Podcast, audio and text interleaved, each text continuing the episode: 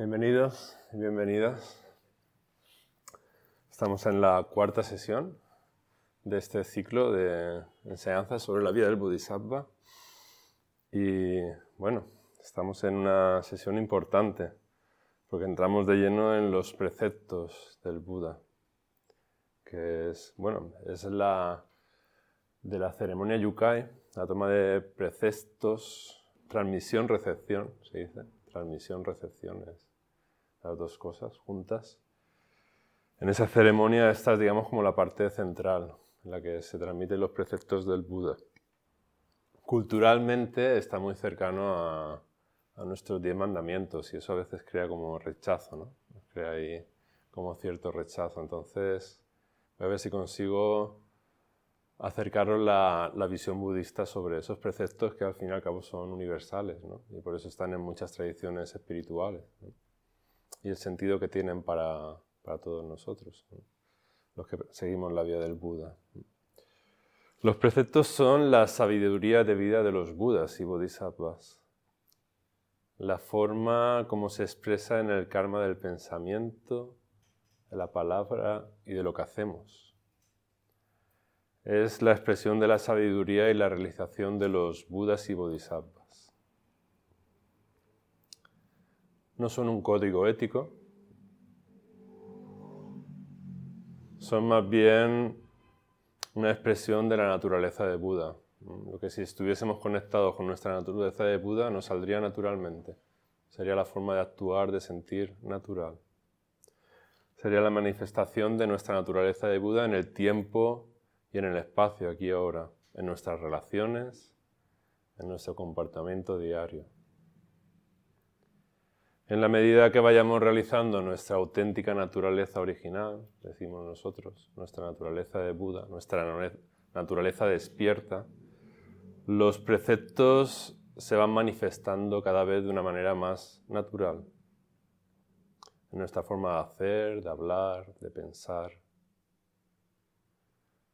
y al mismo tiempo, acomodando nuestro pensamiento, nuestra forma de hacer, nuestra forma de hablar a los preceptos, nos vamos acercando más a la naturaleza de Buda. En los dos sentidos, desde dentro, digamos, y desde más de fuera adentro. ¿no? O sea, si actuamos conforme a los preceptos, eso nos acercará a nuestra auténtica naturaleza original, a lo que realmente somos. Y cuando más conectamos estamos con lo que realmente somos, más funcionamos o nos manifestamos de acuerdo a los preceptos. Pero bueno, es normal que cuando se oye esta enseñanza de los preceptos surjan como resistencias, ¿no? Porque, bueno, mm, con esto de la libertad que está tan en boga, que te pongan, que te marquen límites, pues como no es muy, no es muy políticamente eh, no sé cómo decir, como no está de moda, vamos. En ese sentido vamos un poco contracorriente. Yo soy maestro de escuela y me relaciono con muchos maestros y maestras de escuela. Y bueno, lo que vemos es que, por ejemplo, los, los alumnos, los niños, eh, vienen cada vez con menos límites, ¿no? Y porque, claro, como es vamos, la sociedad va oscilando de muy restrictiva, ¿no? Cuando hace unos años que era súper restrictiva, no podías ni, ni, salirte del tiesto, ¿no? Ahora que vale todo, ¿no? Hay que dejar que el niño se exprese naturalmente y que vale todo. Eh, pues camino medio, mm, ni una cosa ni otra, porque si no aprendemos a vivir con límites, pues no aprendemos a autorregularnos, a auto, eh, digamos, dosificarnos y a vivir en sociedad. Para vivir en sociedad, los límites son los que nos ponen las personas que nos rodean ¿no? y el dolor y sufrimiento que podemos causar. Entonces hay que aprender a vivir con ciertos límites. Tenemos que recibir, por tanto, los preceptos del Buda como una sabiduría de vida que nos hace conscientes de los límites en los que hemos de desarrollar nuestra forma de pasar por el mundo. O sea, realmente son una ayuda, una guía para ayudarnos a pasar por el mundo sin generar dolor y sufrimiento a nuestro paso. Muchas veces decimos sin ser como un elefante en una cacharrería. O sea, aprender a, navegar en, esta vida sin generar dolor y sufrimiento y, si es posible haciendo el bien. Estos preceptos, como toda la enseñanza del Buda, se pueden entender a diferentes niveles. Aquí voy a poner tres, pero pueden ser, pues, se podrían dividir incluso en más.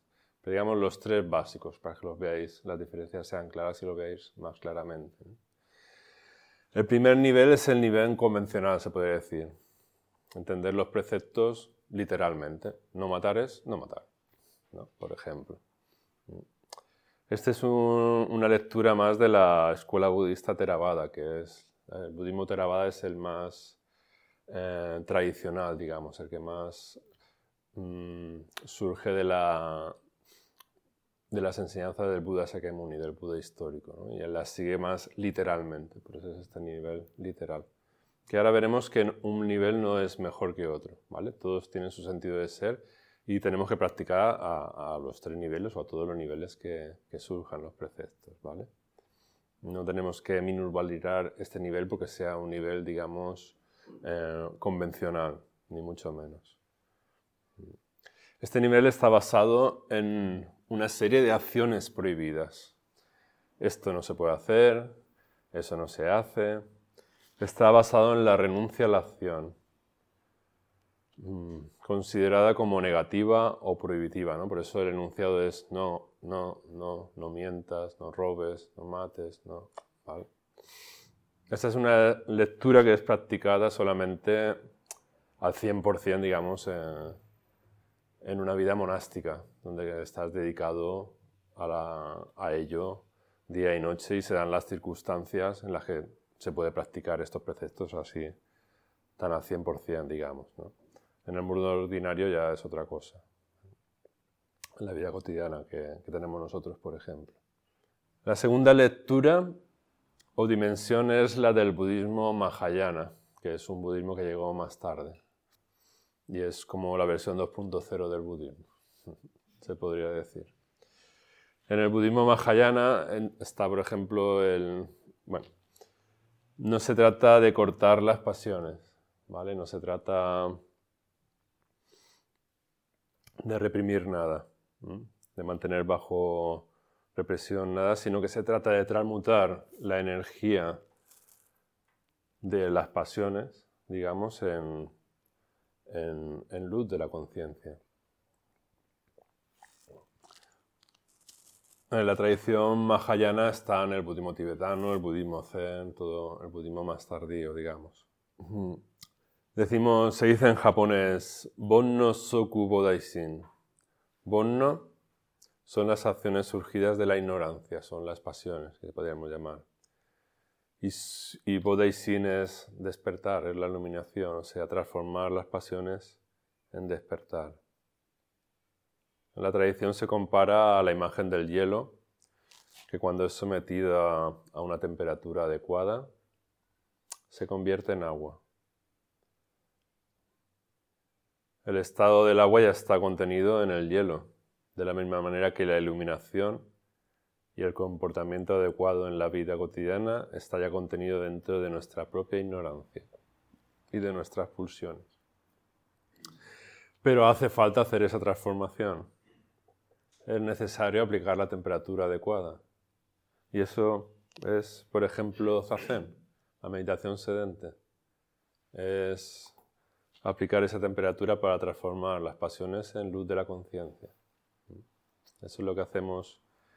Decimos que cuando estamos, cuando practicamos Zen somos como una planta recicladora, transformadora, de transformar las aguas fan, decimos una frase muy bonita que hay en el Zen, de las aguas fangosas nace la flor del loto, de, las, de lo más bajo, de lo más pasional, de todo ello gracias a este trabajo de transformación, surge la luz de la conciencia, que ya está contenida en esas aguas fangosas.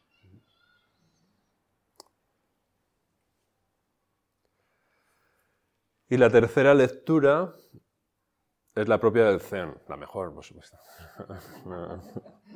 no, es... Ahora, como ya veremos, eh, las tres visiones son importantes. ¿no? Esta está sobre todo contenida en los escritos de Bodhidharma, de la mente única. El Bodhidharma fue el que llevó el budismo de, India, lo llevó a China, ¿no? Y se dice con Bodhidharma en China surge el Zen. Y viene a decir que esencialmente todo es la manifestación de la naturaleza de Buda. Todo está bien. Por lo tanto, no hay nada que reprimir, ni nada que transformar, ni nada que hacer. Nada, absolutamente nada. Pero esto se puede decir solo cuando ya has llegado a este estado, digamos. Antes de llegar sí que hay mucho que transformar, mucho que... ¿Vale? Ok. Si permanecemos en esta visión, en este estado de contemplación de que todo está bien y no permitimos ningún juicio, entonces permanecemos en el estado de pureza original. Estamos en contacto con nuestra auténtica naturaleza de Buda y completamente fundidos con ella. Entonces, desde ahí la acción a la vida cotidiana es naturalmente pura, más allá de cualquier concepto de impuro o impuro. En los conceptos de puro e impuro, las dualidades ahí no ha lugar. Bueno, como decía, esto no significa que esta manera de ser y estar en el mundo sea mejor que las otras anteriores o cualquier otra, ¿no? Sino que depende, como veremos durante toda la enseñanza de hoy, de las circunstancias. Y en esto la tradición budista eh, se diferencia mucho de otras tradiciones, de otras tradiciones porque se trata de aplicar la sabiduría a cada circunstancia, no son unas normas rígidas si pasa esto hay que hacer esto, sino se trata de cultivar la mente despierta y a través de despertar saber cómo actuar en cada momento. Porque, por ejemplo, una persona que puede vivir en este estado de mente única, continuamente en la pureza original, mm, no se siente personalmente restringida por por un karma ni por una ley de causa y efecto y le da igual a que hacer una cosa que otra, ¿no? Digamos que es una persona que vive en un estado de libertad interior completo, en que ya no distingue entre bien y mal, porque no hay dualidades, Entonces, claro, pero esa persona no vive aislada en una urna, vive interrelacionándose con otros seres humanos. Si fuese un, eremita que vive en una cueva él solo, pues vale, pues ahí se puede dedicar a, ¿no? Pero si vive en sociedad, pues hay que, hay que seguir unas, una manera, unas convenciones, ¿no? Entonces, ahí, aunque ella está en un nivel, digamos, de despertar, de fundido con la pureza, tiene que bajar a nivel de practicar los preceptos en el nivel convencional para poder relacionarse con sus ciudadanos de una manera adecuada, ¿no? sin crear dolor y sufrimiento.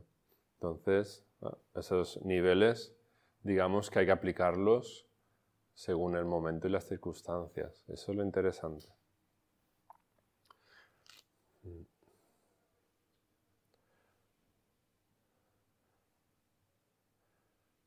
Porque si cumplir, aunque en este nivel de la mente única me da igual cumplir los preceptos que no cumplirlos, si cumplir los preceptos en un nivel convencional le permite interrelacionarse, interactuar con los demás, con la finalidad de ayudar a madurar a esos seres a que lleguen, a, que lleguen a esa mente, única, pues el bodhisattva baja ese nivel y practica los preceptos de una manera convencional.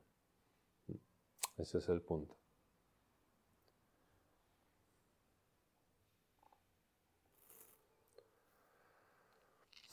Cuando estaba preparando este tema, yo siempre llevo varios libros leyendo al mismo tiempo, me gusta mucho leer y ver diferentes perspectivas. Y, un autor que me gusta es, aunque a veces es difícil de leer, pero bueno, tiene, tiene aspectos que me han ayudado a comprender cosas y, y me gusta, ¿no? Y es Ken Wilber, ¿no? Y él hace una distinción entre la moral y la ética, ¿vale? Esto es un, como un paréntesis, ¿no? Para, no sé si a mí me ayudó a comprender un poco este punto, ¿no?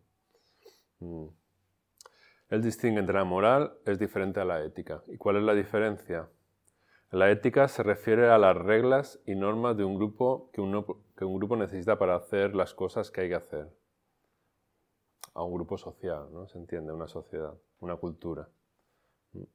Y se centra en lo que está bien para esa cultura. O sea, la ética puede estar, una cosa que esté bien en esta cultura puede no estar bien en otra. ¿no? Eso, eh, hay varios ejemplos que podríamos buscar, ¿no? O sea, mm, y la moral por su parte, no solo se centra en lo que está bien para un determinado grupo, sino en lo que es correcto según principios universales.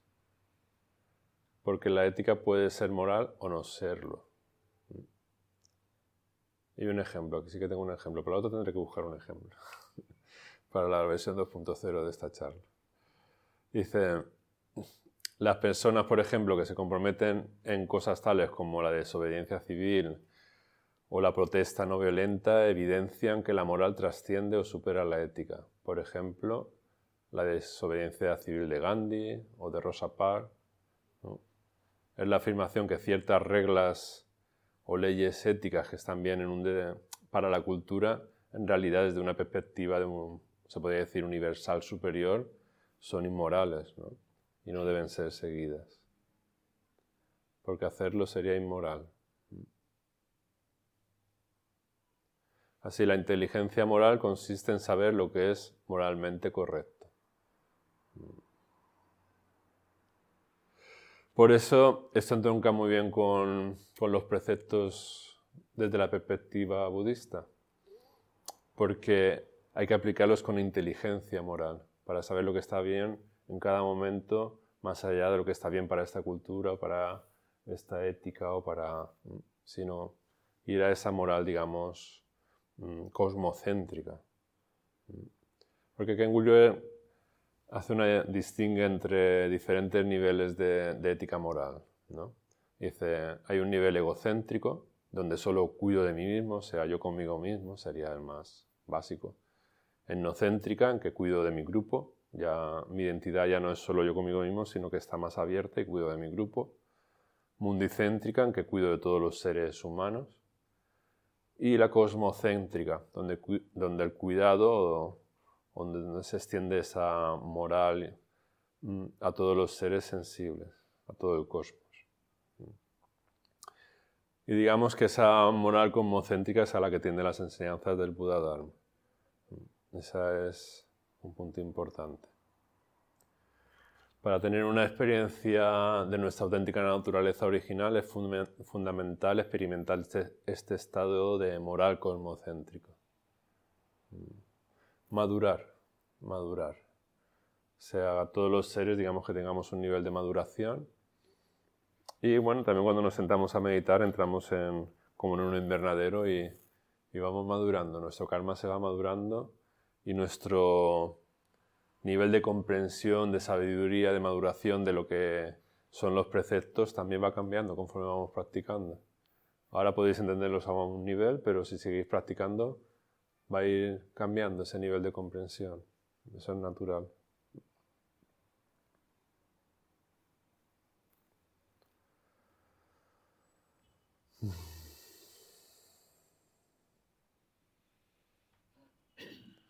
Se dice en los sutras, el bodhisattva interiormente profundiza en un estado de libertad total y exteriormente se amolda a las circunstancias. Es decir, incluso suponiendo que hemos alcanzado un estado de contemplación en el que moramos continuamente en el estado de mente única y en el que estamos continuamente en contacto con nuestra naturaleza original. Esto no quiere decir que estamos exentos de practicar los preceptos de una manera convencional o desde el punto de vista del Mahayana. Y a este respecto hay una antigua historia de una estación zen chino que enseñaba como esto en, los teishos enseñaba a su, daba enseñanza a su, a su comunidad y en un momento dado eh, a la enseñanza se unió un, un, campesino que se sentaba en la última fila, allí donde nadie lo viese.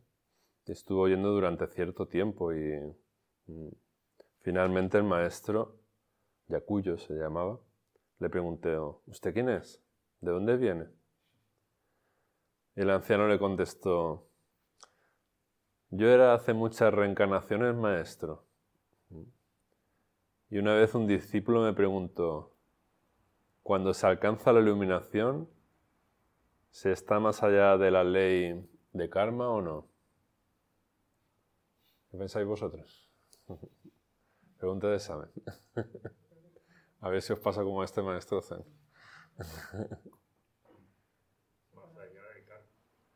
Cuando se alcanza la iluminación, estáis más allá del karma. Claro que. Bueno, igual os pasa como le pasó a, este maestro. El maestro le respondió que, que, se estaba más allá del karma, totalmente más allá de la ley del karma, por supuesto. Nunca sale la iluminación y está más allá del karma. Eso contestó el maestro. Pero a consecuencia de esa respuesta, y a consecuencia de aquella comprensión errónea, estuve renaciendo durante 500 años como zorro. Lo siento, pero os tocan 500 años en el estado de zorro. Y ahora, aunque me veas aquí como con apariencia humana, es una ilusión. Soy un zorro. Y no conseguiré liberarme de este ciclo de reencarnaciones hasta hasta que alguien me diga una palabra de poder. Por eso iba a oír los teisos, a ver si oía una palabra de poder y con ello liberarse. ¿no? A veces en los teisos los maestros decimos muchas cosas y os quedáis solo con una palabra. ¿no? Por ejemplo, de la oración del otro día me decía una persona que no pudo venir a esta enseñanza, ¡guau! Esa palabra me ha llegado, de todo, la hora entera que estuve hablando, solo le llegó una palabra, pero bueno, es suficiente porque esa palabra puede ser liberadora. ¿no? Bueno, pero... Entonces el anciano le preguntó, cuando uno alcanza la iluminación, ¿está o no está más allá de la causa y del efecto? Y el maestro Yakuyo le respondió, está y no está al mismo tiempo. Eso para nuestra mente, que es sí o no, es dicotómica, ¿cómo puede ser que una cosa esté y no esté al mismo tiempo? Ah, es el, esa es la verdadera iluminación ir más allá de las dicotomías. Entonces el anciano inmediatamente desapareció y solo se encontró la ropa. De esta manera por fin pudo salir del ciclo de reencarnaciones de Thor. Así, mientras estemos en este cuerpo sometidos a este mundo, estamos sometidos a la ley de karma. Hasta el mismo Buda Sakyamuni. Buda Sakyamuni se iluminó y hasta los 85 años estuvo transmitiendo el Dharma, enseñando y su cuerpo siguió sometido a la ley de karma. De hecho, bueno, pues también eh, comía, bebía, cagaba, se cansaba, sudaba. Es un ser humano. De hecho, murió eh, por una mala digestión, de una comida en mal estado. Entonces, bueno. Cuando alcanzamos la iluminación, cuando despertamos, estamos sometidos a la ley de karma y no lo estamos al mismo tiempo. Ese es el koan. Hablamos de koan la última vez que nos vimos aquí. Esas cosas que intelectualmente para nosotros son difíciles de comprender desde el nivel en el que estamos de comprensión. Pero a partir de practicando, recibiendo enseñanzas, se puede madurar y se puede llegar a, a sentir y a comprender lo que quiere decir.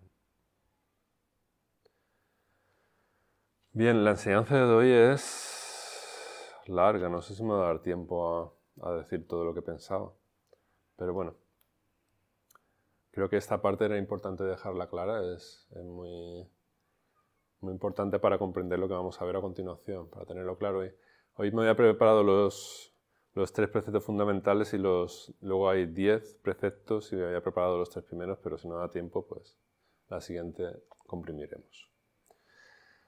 Bien, pues vamos a ello.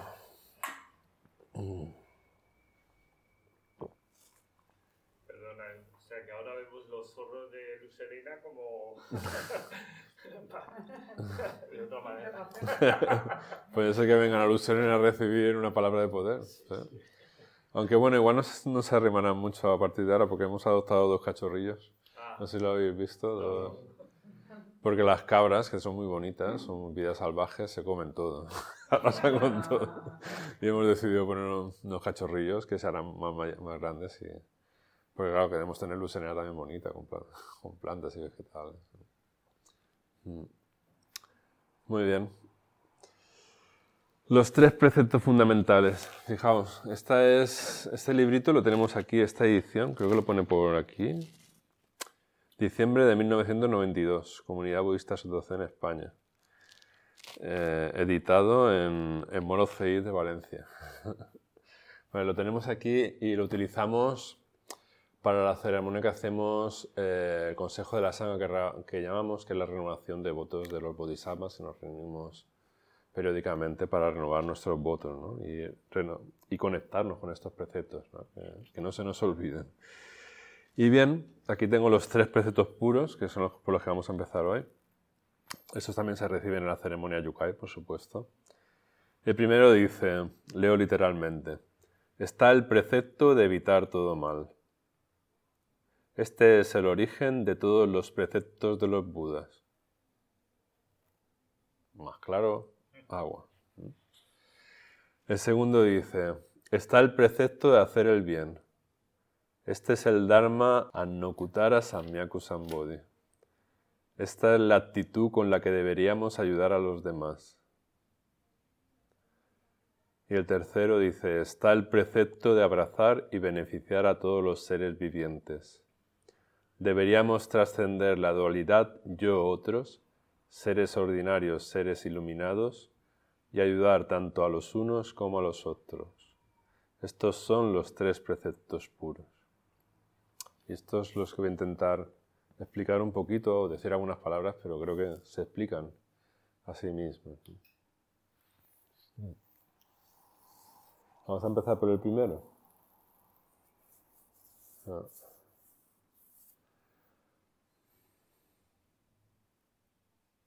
Bueno, vamos a empezar por los tres. ¿Qué es el bien? ¿Qué es el mal? ¿Qué es ayudar a todos los seres? Su respuesta está inscrita en el fondo de nuestra conciencia. En el fondo todo el mundo sabe qué es el bien y qué es el mal. Todo el mundo sabe lo que debe hacer y lo que no debe hacer. Todo el mundo lo sabe exactamente. Lo difícil es vivir de acuerdo a lo que sabemos. A mí me pasa, por ejemplo, yo sé que, que tengo un poquito, un poquito de sobrepeso y que debería alcanzar. Pues no hay manera, no lo puedo hacer. no paro de subir peso, digo, pero bueno. sí, sobre todo a la hora de meditar, cuando tienes un poco de sobrepeso se nota mucho. Entonces, bueno. Pero estoy ahí, ese es mi Koan ahora. Como pierdo peso para... Mm una historia sobre esto, sobre qué es el bien y es el mal, que es, es muy, muy reveladora. Es de otro maestro que se llamaba Nido de Pájaro, porque tenía costumbre de, de hacer zazen en la copa de un pino. Era muy... Hay unos maestros que se, son así, son así, que vamos a hacerle. Y bueno, la gente decía, maestro, que se va a caer, hombre, bájese de ahí. Nada, él no se bajaba, entonces se hizo famoso, ¿no? Y bueno, en cierto momento, claro, la gente iba a visitarlo, era como una atracción, una atracción turística. Y en cierto momento le, le visitó un, erudito que sabía mucho sobre el Buda Dharma. Y le dijo, dijo, voy a poner a prueba a ese maestro, yo creo que este se le ha ido la pinza. Se sube aquí al árbol y no tiene ni idea. Y le dijo, maestro, dígame, ¿Cuál es la esencia del budismo? Y el maestro le dijo, no hacer el mal, hacer el bien y ayudar a todos los seres. Son estos tres preceptos. Si se hace así, se está practicando el Dharma del Buda, respondió el maestro. Y entonces eh, el erudito le dijo, pero eso hasta los niños de tres años lo pueden comprender. Eso, eso, con lo erudito que sé, con todo lo que sé yo del budismo, que me he leído todos los libros a Dios y por haber, ¿Me estás diciendo que el, Dharma es eso? Eh, mm. y le dijo el maestro, el maestro, ¿cómo se llama el maestro? Nido de pájaro. el maestro Nido de pájaro le dijo, efectivamente, hasta los niños de tres años pueden comprenderlo, pero ni siquiera los ancianos de 80 años se sienten capaces de practicarlo. Pero bueno, primero hay que comprender y luego poner en práctica. Así que mm, por eso estos tres preceptos puros son fundamentales. Y en un caso de duda, pues mm,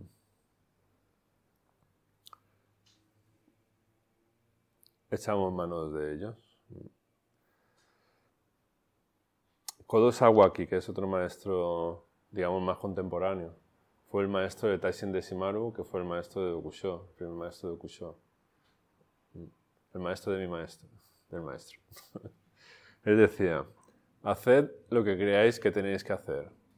No hagáis, no hagáis lo que consideráis que no debéis hacer. Si actuáis de esta manera, no tendréis ningún problema.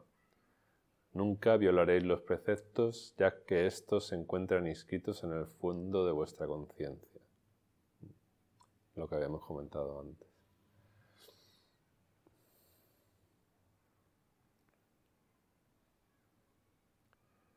Esto me lo voy a subrayar. Por tanto, lo primero es no hacer el mal. Si no podéis hacer el bien, de acuerdo, no pasa nada, pero al menos no hagáis el mal, a conciencia. Uno lo puede hacer sin querer, ¿no? Haber actuado mal y darse cuenta después de que ha actuado mal. Bueno, toma conciencia de ello y no lo vuelve a repetir, ¿vale? Lo primero es no hacer mal, el mal a conciencia. Después, si puede, hacer el bien. Y ya a nivel plus, ayudar a todos los seres. Es, de eso se trata. Los diez preceptos solemnes. Mm. En los diez preceptos solemnes tenemos los diez preceptos enunciados por Dogen, la organización que hizo Dogen, y los diez preceptos o comentarios de Bodhidharma, que son el punto de vista de la mente única. Y es muy interesante las dos lecturas, serían como dos niveles de lectura. además del obvio. Y bueno, no os voy a hacer spoiler, así venís a la siguiente charla. Vamos a empezar uno a uno. ¿vale? El primero dice, no mates. No se debe matar la vida. No matando la vida, las semillas de Buda germinan en nosotros. No matando la vida nos volvemos aptos para realizar con éxito la sabiduría de vida del Buda. Sencillo también.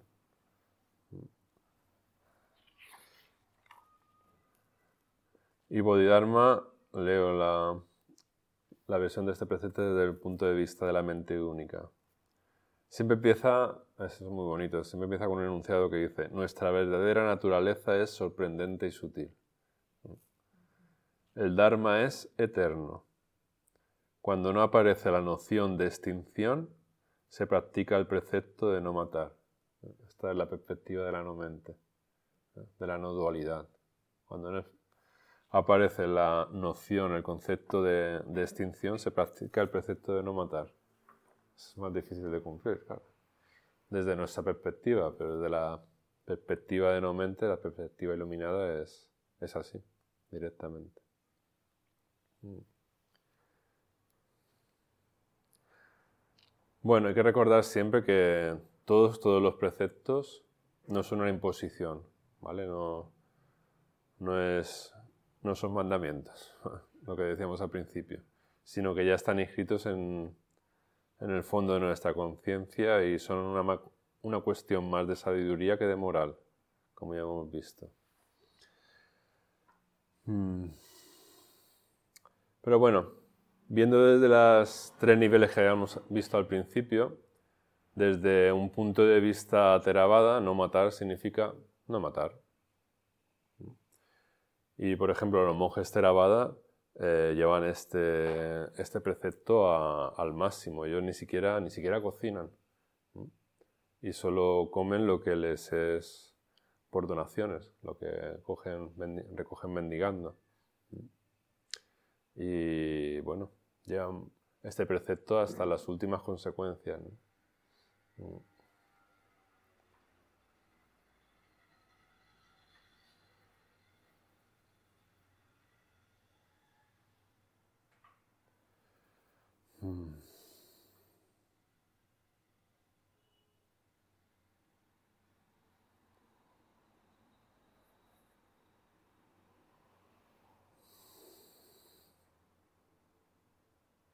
No sé por dónde comentaros porque tengo un montón de cosas, pero no quiero liaros.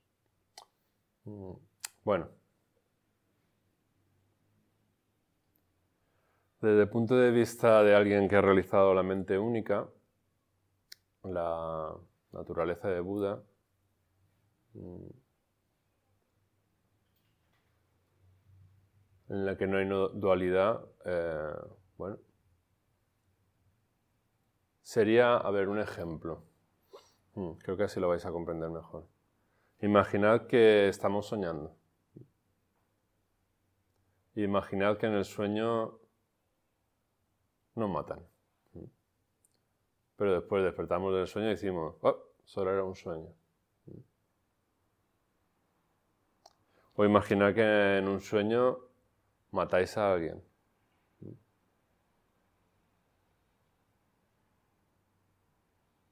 Y cuando despiertas, ¡pop!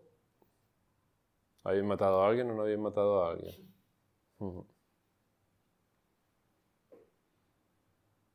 En el Makahanya Singyo, que es el sutta que recitamos en todas nuestras ceremonias, decimos, no hay nacimiento ni destrucción. Pero esto en nuestra realidad convencional, en nuestro mundo convencional, no, se puede entender. Mm, solo de este, este punto de la mente única es que podemos realizarlo. Sea como sea, el deseo mismo de matar, aunque no se materialice, infringe ese precepto porque el deseo de matar implica que se cree en la destrucción de algo, en que puedes matar algo y desde la mente única, esto es imposible. Hmm. Así que, bueno, como decía aquello de la vida es sueño. Pero en el sueño las normas son las que son y debemos cumplirlas. Y aunque sepamos que es un sueño, hay que cumplir las normas. Está siempre esa dualidad digamos que la, visión convencional es dual y debemos respetar esas normas, y en la visión de la mente única, aunque sepamos que eso es un sueño, la respetamos. ¿Entendéis? No entendéis, ¿verdad? Ya por las caras entendía que no entendía. es una parte muy dialéctica, ¿no? Sí, es claro. Hmm, es un poco, pero Digamos, si uno ha, realizado la mente única en la que, mm, como decía Bodhidharma, cuando no aparece la noción de extinción se practica el precepto de no matar. Quiere decir, cuando ya has trascendido la dualidad vida-muerte, ya no hay vida ni muerte, sino que todo es tal cual es, instante tras instante. Esto es un estado de conciencia, de ser y estar. Entonces, desde nuestro punto, desde donde estamos, es muy difícil. Para nosotros hay vida y hay muerte. ¿Vale? Entonces, para entender esto, nos tenemos que olvidar de que hay vida y hay muerte, porque nosotros lo separamos. ¿Vale? Entonces, tenemos que olvidarnos de que hay vida y muerte. Hay que pensar que la vida y la muerte es como si sucediera en un sueño. Pero desde el punto de vista de despertar, cuando despertamos del sueño, ya no hay muerte, ni hay vida, ha pasado solo en el sueño por eso ponía el ejemplo del sueño. Cuando despertamos, comprendemos que no hay ni vida ni muerte. Es como si la vida y la muerte solo pasa, sucede en un sueño natural, normal que te sucediese. ¿Entendéis ahora un poco mejor? Es complicado, ¿eh? En el plano que estamos aquí, que matas a alguien o a un animal, nos, tenemos que amoldar a las normas de esta sociedad Sí, pero al fin y al cabo, desde el punto de vista de la mente despierta, no es real, porque en la mente despierta no has matado a nada, no puedes matar a nada, no aparece la noción de extinción. La vida y la muerte, al fin y al cabo, es un ciclo, un ciclo, un ciclo que, se, que va, bueno, lo que ahora está vivo pasa vamos a ser todos alimentos de las plantas y las plantas se nutrirán de nuestros nutrientes y darán vida a otras cosas, ¿no? El ciclo de la vida. Pero bueno, desde una perspectiva de aquí a ahora convencional, digamos, estás vivo y te vas a morir y vas a llorar mucho cuando, fallezca un ser querido, eso es convencional, es así. Pero desde un punto de vista, digamos, si te pones en el punto de vista de, de las estrellas, por ejemplo, que es una perspectiva un poquito más amplia, somos un puntito insignificante en el universo. claro, tienen diferentes lecturas estos preceptos. Entonces se trataría de aceptar, ¿no? ser conscientes de lo que significa realmente ese ciclo y vivir, aunque, aunque tengamos que matar, aunque tengamos que comer, aunque tengamos que demás, seguir siendo conscientes de que eso sí. es parte del ciclo. Pero ya que tienes que formar parte del ciclo, al ser consciente de ello y sabes que para vivir, pues tienes que matar, aunque sean plantas, por lo menos eh, ser responsable y dar un buen uso a esa energía, ¿no? porque al final es un intercambio de energía y hacerlo que eso sea lo más provechoso para, para todos los seres, por ejemplo, ¿no? que sea con una buena finalidad. No, en el Zen decimos, si hay que matar, se mata. Se saca el sable de samurái y se mata. Ni más ni menos, con sabiduría. ¿Vale? Pero, si la circunstancia lo requiere, si la circunstancia lo requiere, se hace. Pero eso no es lo mismo que, que matar por matar, ¿no? Por ejemplo, matar por placer, por pasar el rato, cazadores, ¿no? Por ejemplo. Digamos que Mm. se podría traducir en que no, debe, no, no se debe mm, transgredir eh, lo que el otro tiene que vivir. Sí, por supuesto. Pero depende, claro. A ver, es que uno tiene que actuar conforme a su comprensión de cada momento, ¿no? Y atendiendo a, a su corazón y, a, y al nivel del que está. Mm. Entonces, bueno, mm, si actúa así no se equivoca. Pero claro, hay diferentes niveles y no estamos en el nivel de la mente única. Claro, pues entonces estamos en el nivel que estamos y actuamos desde ahí lo mejor que sepamos. ¿vale? Yo recuerdo cuando recibí esta enseñanza de mi maestro, se me quedó grabado, ¿no? Porque, mm, claro, él vive en el campo, Luz Serena está en medio del campo. Eh, bueno, los que hemos, eh, la gente, eh, Luz Serena está de camino a Casas del Río, que en verano pues es como la playa de Requena. ¿No? Y la gente pasa con los coches y va allí a hacer botellón y a bañarse en el río. Y, bueno, y claro, y pues, los veranos es el Ango. Y todos los años en el Ango pues se oye cabos de mierda. Cosas así, eso es lo más fino, ¿no? A veces. Tiempo, ya llama, Lucerena ya lleva 30 años y ya se han cansado de nosotros. Nos, nos han dejado por imposible, ¿no? Pero se veía así como algo raro y bueno, pues... Y, él, y alguna vez algunos han parado el coche un poquito más subido de nivel, con alcohol y tal, y se han metido para adentro, ¿no? Y claro, y yo recuerdo que el maestro de Cusio ponía el ejemplo, yo tengo aquí un sable y aquí está mi hijo y aquí si suben uno, yo saco el sable y si te tengo que cortar a uno por la mitad, lo corto. Vamos, tonterías ninguna, ¿no? Y yo, joder, así, ostras, menos mal que este es pacifista budista. Pero atiende a la sabiduría, ¿no? Cada circunstancia es cada circunstancia. Pero matar sin odio, matar sin culpa, sin apego, sin rechazo. En el taoísmo hay un, un precepto que es la mordedura tajante, se llama. Ajá, interesante. Cuando no se puede, se corta y se acabó. Ah, qué curioso. Sí. A mí me gusta mucho el taoísmo. Bueno, de hecho, sabéis que el budismo, cuando pasa de India a China, recibe mucha influencia taoísta. Y bueno, Mm. pues es muy profunda este, este, este precepto. Mm, Eh, nosotros estuvimos debatiendo para montar una basada en el AINSA, que es la no violencia. Ajá. Y entonces en la discusión salió el quitar el no. Y entonces el no, el, el no- la no violencia la convertimos en acción pacífica, Ujú, llegamos a un acuerdo. Ajá.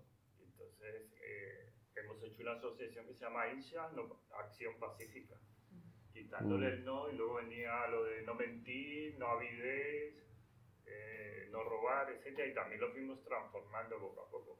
Ajá. Muy bien. Entonces, bueno, pero eso salió en un debate. No, está bien, está bien. Pero bueno, al final, si lo miras de la perspectiva que hay diferentes niveles y que para cada nivel está bien, y bueno, no matar es no matar, y acción no violenta, o, o como has dicho, Acción pacífica. acción pacífica, pues sería un nivel más, digamos, Sí. otro nivel de conciencia. Mm, Pero un debate muy bueno eh, hay ideologías políticas que permiten la muerte, el asesinato Correcto. del contrario por algo. ¿no? Fascismo, comunismo, por ejemplo, lo permite, ¿no? Sí, incluso induce a ello. correcto. Es que el límite es al maestro Kodo Sawaki, por ejemplo, que he nombrado antes, que fue el maestro de Taisen de Shimaru, se le critica mucho.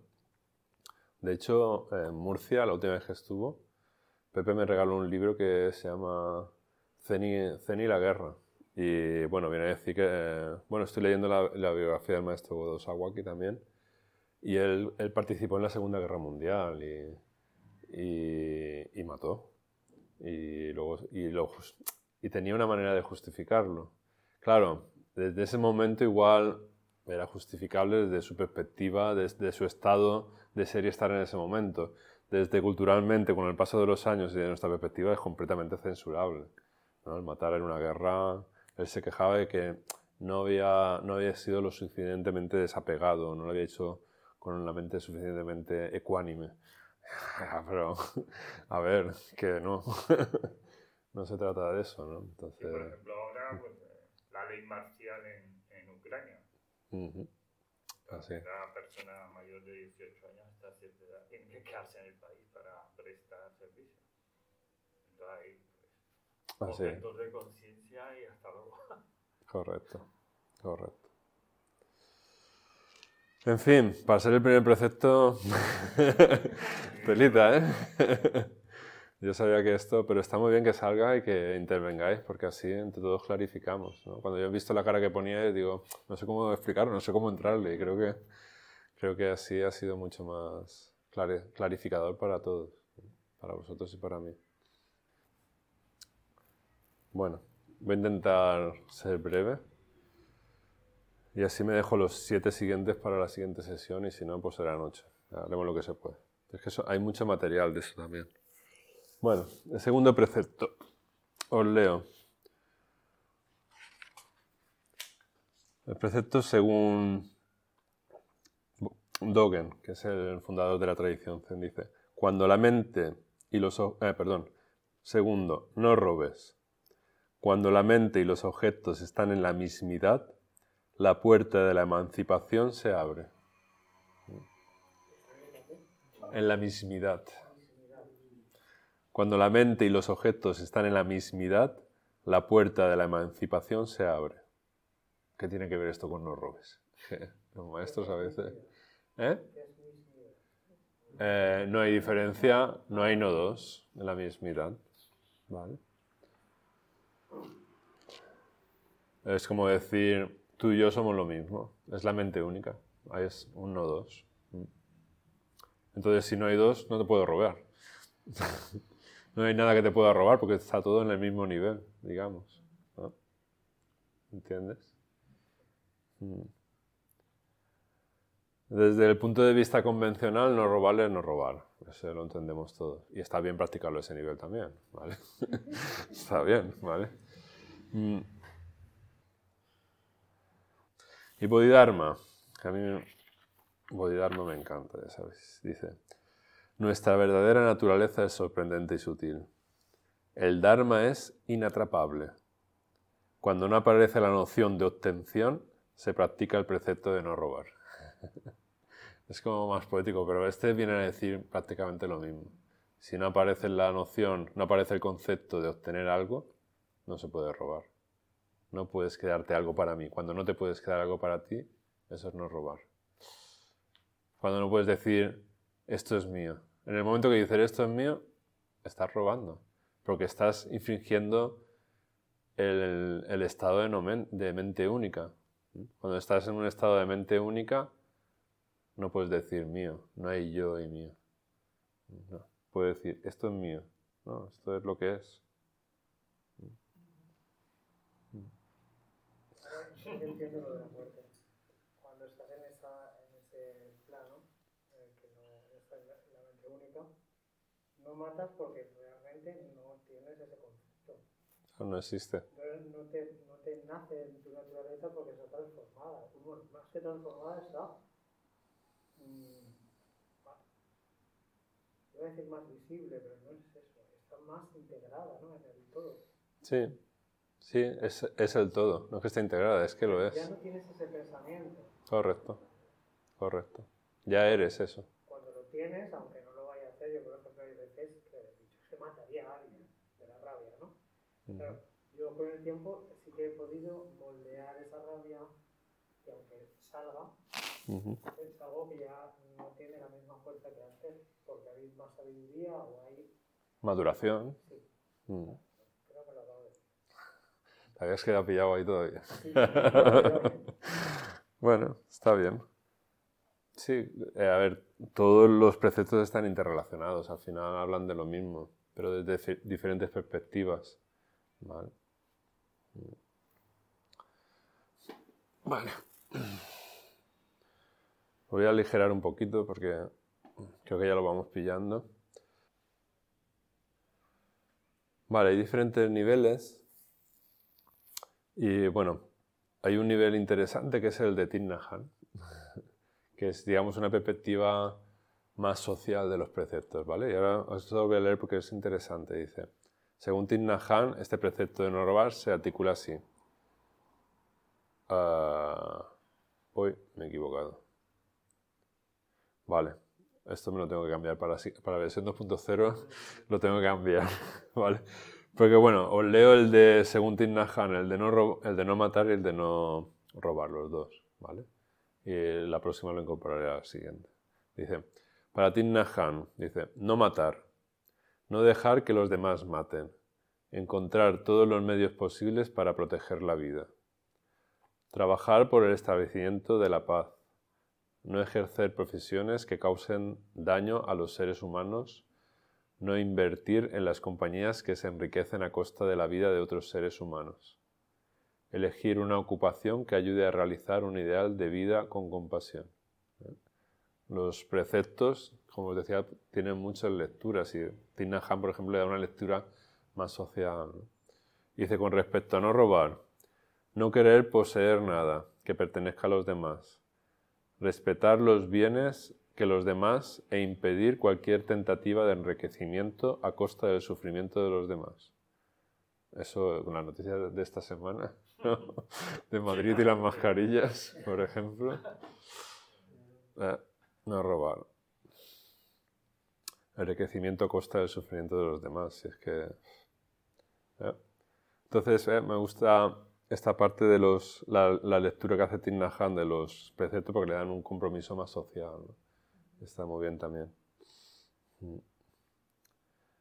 Bien, y por último, y ya para no cansaros y pasamos a las preguntas, el tercer precepto, que es un precepto que daría para un texto completo, pero voy a pasar de puntillas por él. Dice, no seas, tercer precepto, no seas indulgentes con los deseos sexuales. Ay, ay, ay. ¿Sexuales con X. 3X. Sexuales. y dice, el comentario de Dogen dice, cuando las tres ruedas son puras, no apego a la acción, no apego al objetivo de la acción, no apego al resultado de la acción, entonces no aparece ningún objeto de deseo. Esta es la razón por que la vía de todos los budas es siempre la misma vía. Vale. ¿Cómo os habéis quedado? Sí, claro que sí. Luego en la grabación lo puedes echar para atrás. Sí, de todas maneras ahora los comentaremos un poquito, pero dice, no seas indulgente con los deseos sexuales. Cuando las tres ruedas son puras, las tres ruedas son no apego a la acción, o sea, a lo que estamos haciendo, no apego al objetivo, o sea, lo que vas a obtener a través de la acción, y no apego al resultado de la acción. Ecuanimidad completa. Entonces no aparece ningún objeto de deseo. Pero sí que existe el sexo. Ah, Es que se nos va la mente lo que se nos va. bueno, puede haber... ¿Se anula por sí mismo? ¿Eh? ¿Se anula por sí mismo el deseo? No, no se anula por sí mismo, es... mm,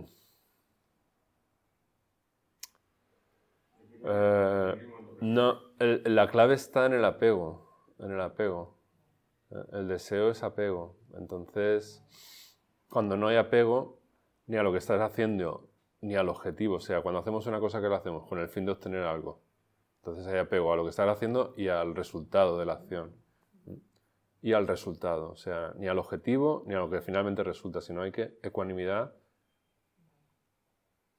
impoluta, exacta. O sea, hacer la acción lo más pura posible, ecuánime, aunque estés completamente fundido en esa acción, pero sin apego, sin quedarte enganchado. ¿no? El apego es como un enganche. Practicas eso sin apego, sin quedarte enganchado, sino completamente ecuánime. Bueno, vamos a ir viendo. Vamos a Bodhidharma, que vamos a ver lo que dice Bodhidharma al respecto. Nuestra verdadera naturaleza es sorprendente y sutil. El Dharma es libre de apegos. Cuando en uno mismo no aparece el deseo de apegarse a algo, se practica el precepto de no ser indulgente con los deseos sexuales. Si ni siquiera aparece el deseo de apegarse, si no aparece el apego, entonces ahí no hay problema. O sea, lo corta de raíz. El tema aquí fundamental es, es el apego. Esa es la clave. Mm. Bueno, como siempre, diferentes niveles, ¿no? Para el budismo Theravada eso significa no tocar. Nada es eso. Ni para, bueno, para los monjes de todas las tradiciones budistas esto es eh, abstinencia absoluta. Para todos, menos para la tradición zen. Ah. para la tradición zen sí que está permitido, pero con conciencia. sin apego. Sin apego. Vale. Espera, espérate, vamos a seguir avanzando. Espérate. Te veo ahí. Ya, guárdatela un poquito. Vale. Definido. Mm. Bueno. Para los laicos, este precepto generalmente es no cometer adulterio.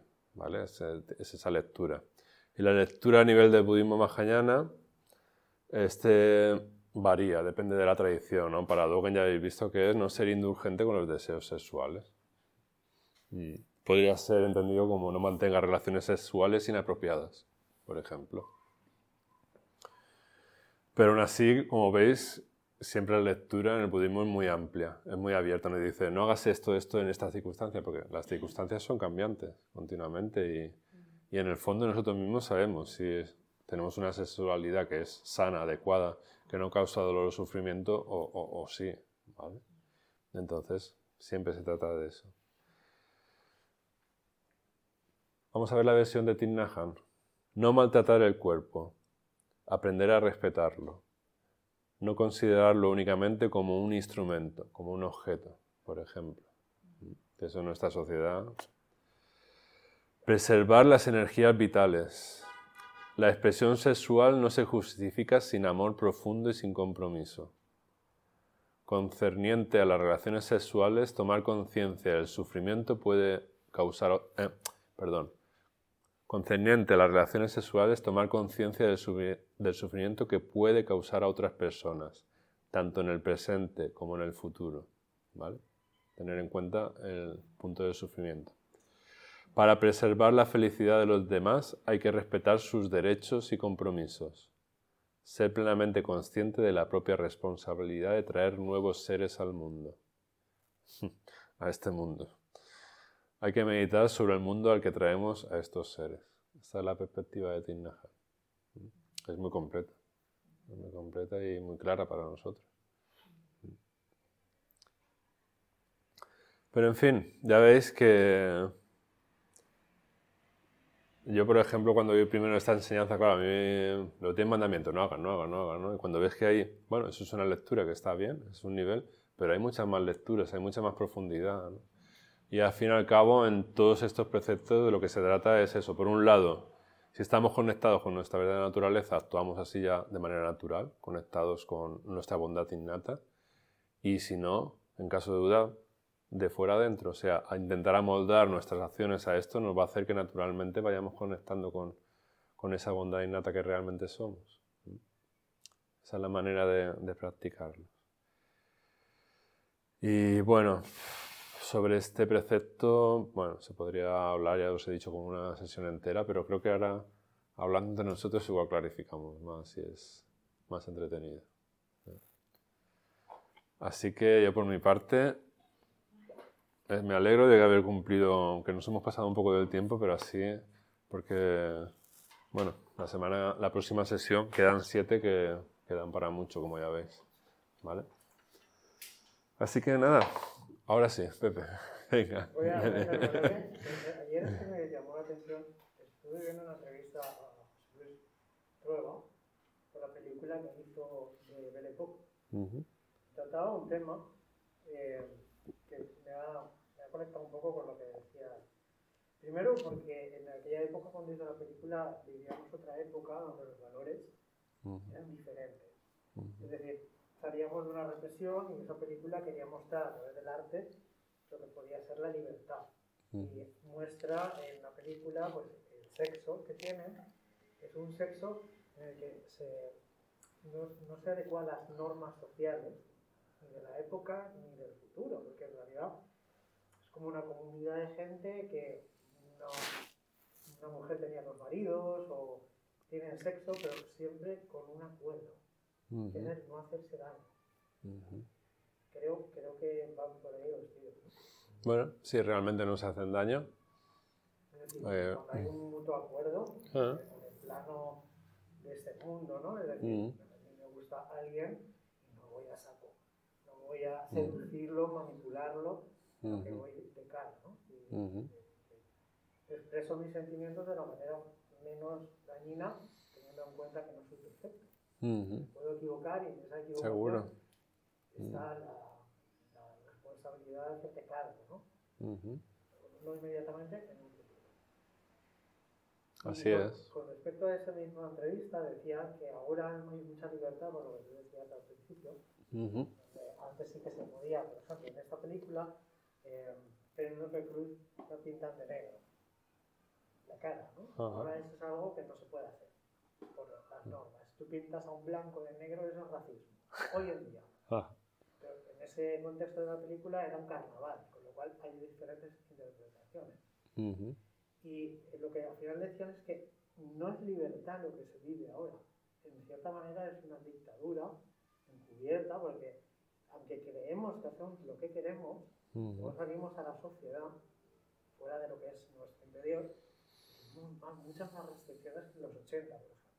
Ujú. Entonces, sí que hay que comprender que para poder ser libre, en una, no, no dentro de uno mismo, que puedes madurarlo de una manera. Cuando sales a la calle, adecuarte o moldarte Ujú. como los gatos que pueden pasar. ¿no? Tienen una estructura ósea que les permite pasar rápido.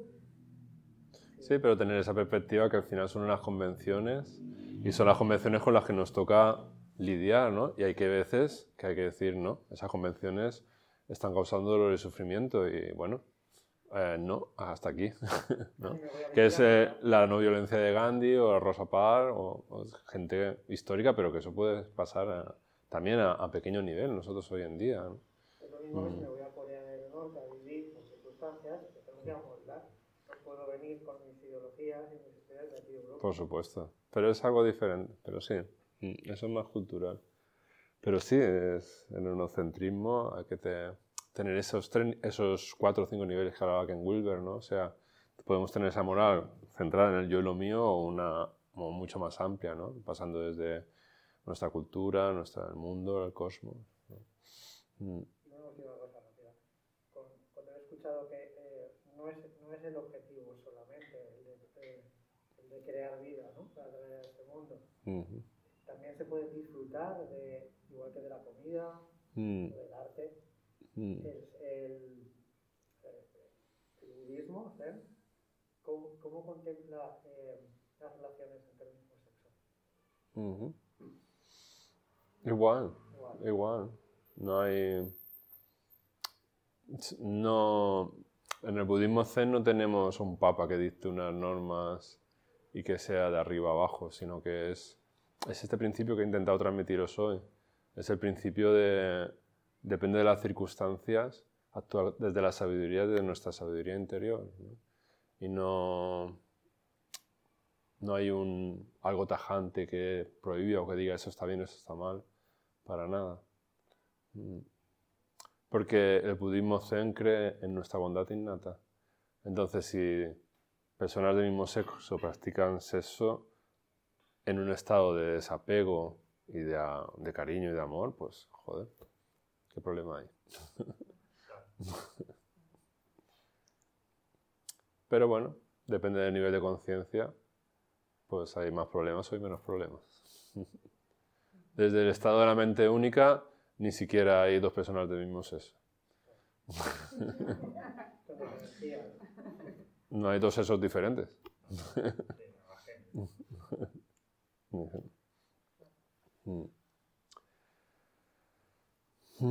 Pero el tema es que, bueno, es cierto que la sociedad, pues, tiene diferentes estados también de comprensión y de...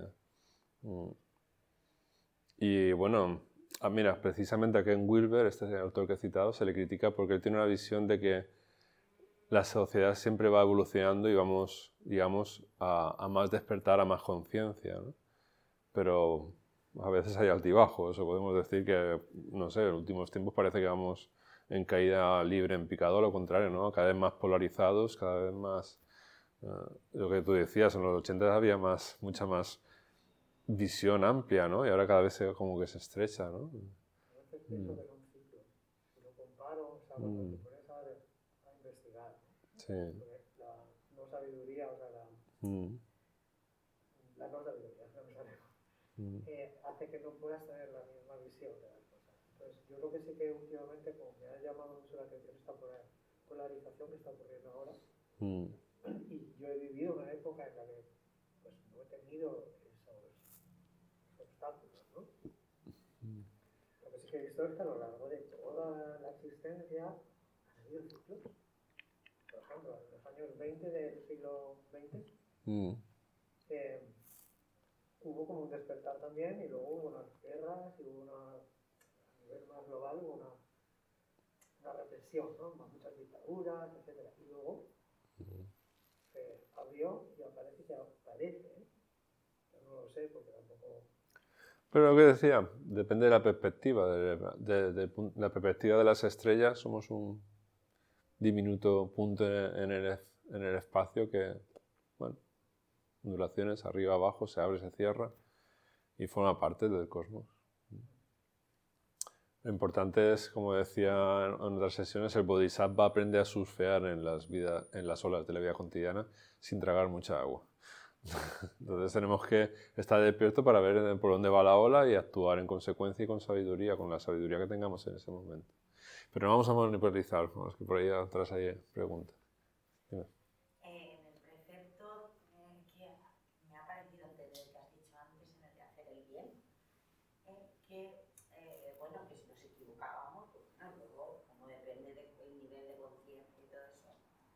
Y, yo me, me, ha venido como, como esta parte de, de la ley, o yo en otros momentos habré leído algo, algo que me llevaba a pensar como que el, desconocimiento no te exime de su cumplimiento. Quiero decir que, claro, mm. si, si, hago un mal, aunque sea sin querer, pues que sí que, que, sí que ahí tiene unas consecuencias. Sin lugar a duda, claro. Sí, eh, todo tiene una consecuencia kármica. La ley de causa y efecto es inexorable.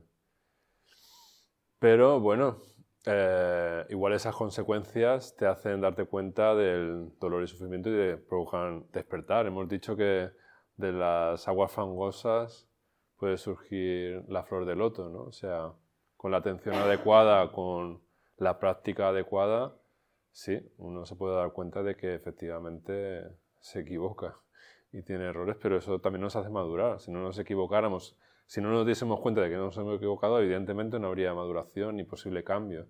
Pero por eso esta es la ceremonia de, eh, de confesión y renovación de votos. Confesión significa confesar ante ti mismo en qué has errado, para poner luz en ello y bueno, hacerte el propósito de no volver a errar, ¿no? no volver a caer en ello, pero vamos, mientras que seamos, mientras que tengamos un cuerpo y nos vamos a equivocar y vamos a errar, eso es inevitable. Y vamos a tropezar cien veces con la misma piedra, ¿vale? Pero bueno, mm, si uno realmente conecta con el dolor y sufrimiento que le causa a uno mismo el primero y a los demás, eso se puede transformar. Por eso la práctica mahayana es transformar, ¿eh? tomar conciencia para transformar esas, esas tendencias kármicas, decimos. Mm. Gracias. Sí. Eh, yo pienso que los conceptos han ido evolucionando en el tiempo, entonces Mm. No es nada nuevo lo que vamos, estamos viendo en una polarización de la sociedad ni, ni de los conceptos, Mm. sino que hay una lucha entre paradigmas de pensamiento, entre más crece la conciencia no violenta, digamos, eh, los cazadores saltan y dicen, no, no, yo mato y disfruto matando animalitos. Y han salido la más grande manifestación de, Mm. que ha habido en la historia en España, se ha, se ha producido recientemente, ¿no? Mm. Porque se ven atacados por una sociedad consciente o por un partido político que ha puesto esto sobre la mesa y ha Mm. dicho, no, no, ustedes no van a matar más animales.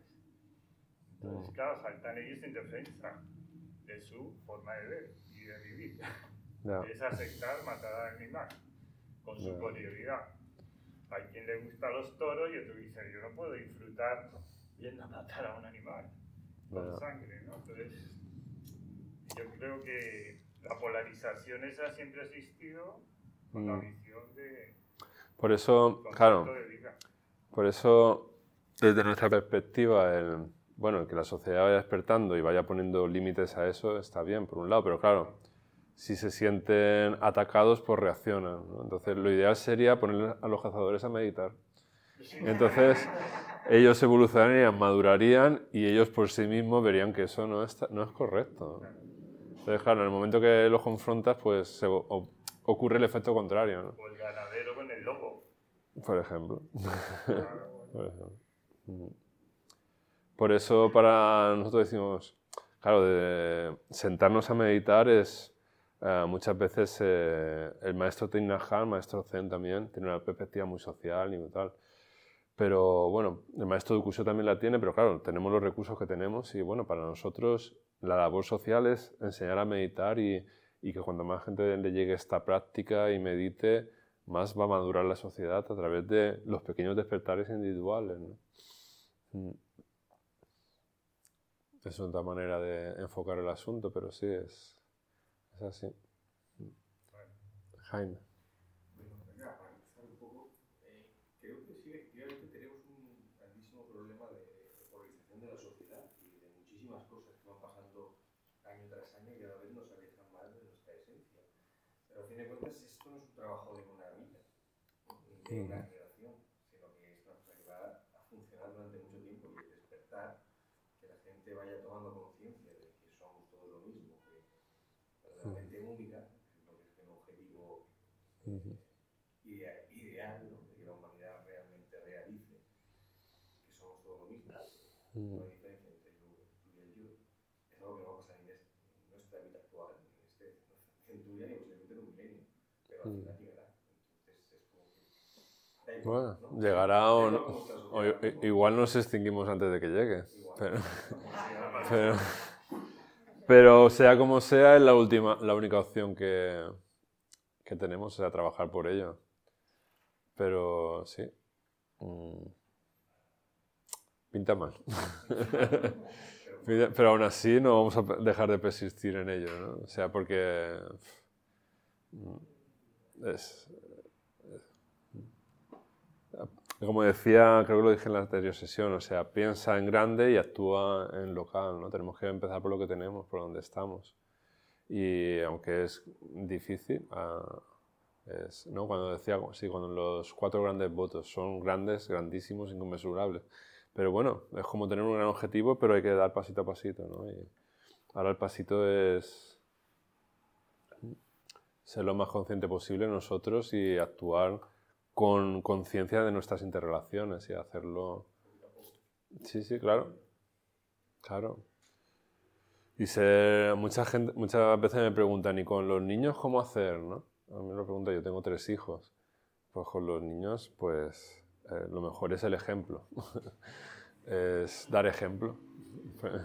Entonces, para dar ejemplo es tú o yo, me, eh, cultivarme, eh, profundizar, ser lo más despierto posible y eso naturalmente se va a transmitir. Yo tengo que decir, me apunto esto una medalla a mi favor, que ofrecí un curso de mindfulness en Elche y se apuntaron al curso la maestra de mi hijo y la directora del, del colegio. Por ejemplo, es que tu hijo es súper tranquilo, es, llama la atención lo pacífico y lo atento que está y lo despierto. Y se me apuntaron al curso de mindfulness.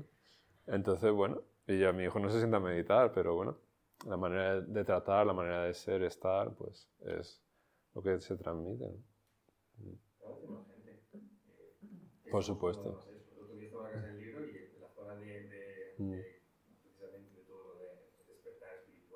Mm.